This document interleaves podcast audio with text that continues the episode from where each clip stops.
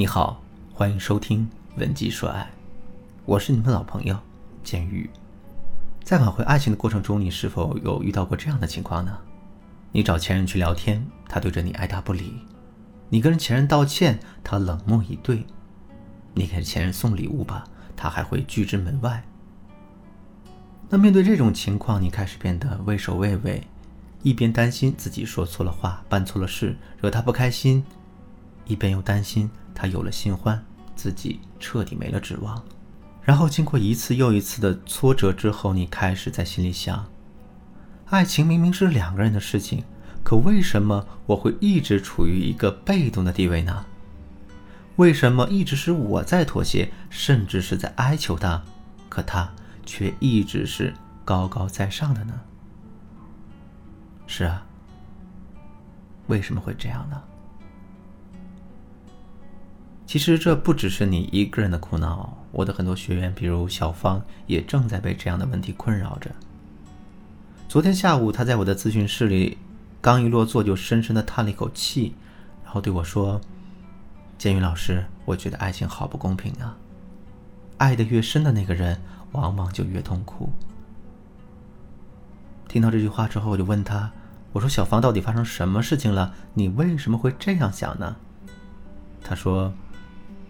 监狱老师啊，上周三的时候，我男朋友在毫无征兆的情况下突然跟我提了分手。我对他那么好，天天给他洗衣服、洗袜子，把他照顾得妥妥帖帖的。我真的不明白他为什么要离开我，所以我就对他说：“亲爱的，你说这话是认真的吗？咱们不都是一直好好的吗？你为什么要离开我呢？”一开始的时候，他支支吾吾的，没说出一个所以然来。后来，在我的一再逼问之下，他才告诉我，说你确实对我挺好的，但这种妈妈式的好和唠叨却让我受不了。我想我们还是分开吧，做个朋友挺好的。听到他这么说，我瞬间感到非常的委屈。难道我对他好还有错了吗？当我听到小芳讲出这句话的时候，我就下意识的打断了他一下。在现实生活中，跟小芳有一样想法的姑娘其实并不在少数。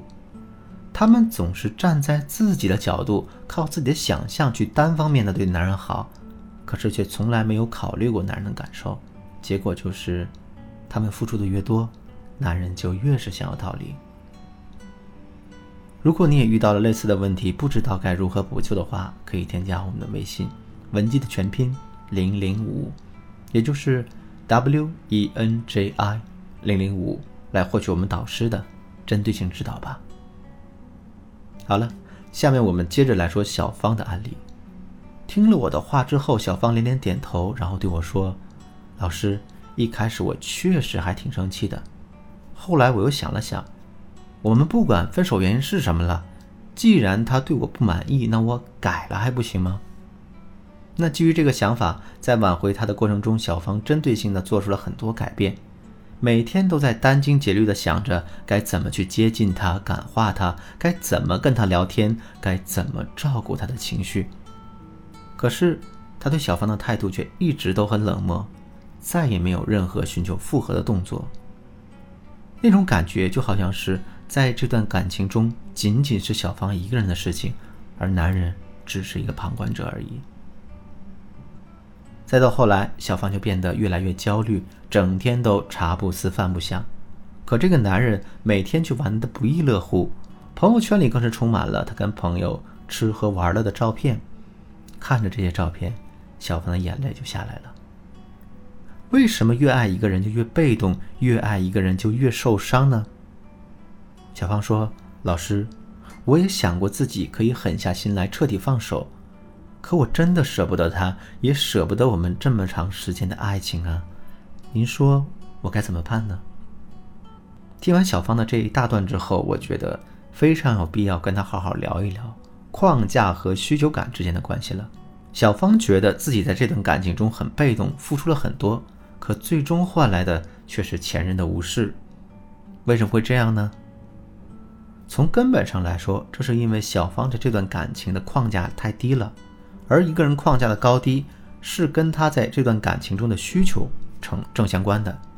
我举个例子来说，当你去一家专卖店买衣服，看中了一条新款的裙子，裙子各方面都令你很满意，就是价格太贵了。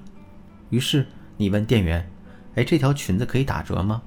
店员说：“这是新款，不打折。”然后你就开启了跟这个店员讨价还价的一个模式。那最终的结果可能是，店员同意了打折，但最多只能打九五折，而你呢想打一个九折。在这种情况下，你会如何选择呢？如果你对这条裙子的需求度非常高，甚至已经到了不买掉这条裙子就誓不罢休的地步的话，那么你很可能会妥协，从而同意九五折这个结果。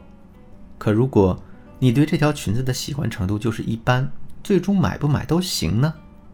我想，在这种情况下，你肯定会毫无顾忌的再次跟店员砍价，甚至于直接舍弃掉这条裙子。所以你看啊，在买裙子这事情上，你对裙子的需求感是不同的，相应的，你表现出的框架也有所不同，而框架的不同又会直接导致店员对你态度的不同。如果你表现的对裙子的需求度很高，那么店员自然会觉得他吃定了你，所以他不会同意降价。可如果你的框架很高呢？店员他吃不准你会不会买这条裙子，所以啊，为了留住你这个客户，他自然就会有所妥协。其实挽回爱情也是一个道理。如果大家总是毫无保留的对男人好，毫不掩饰的表达对男人的在乎和不舍，那么男人自然就会觉得。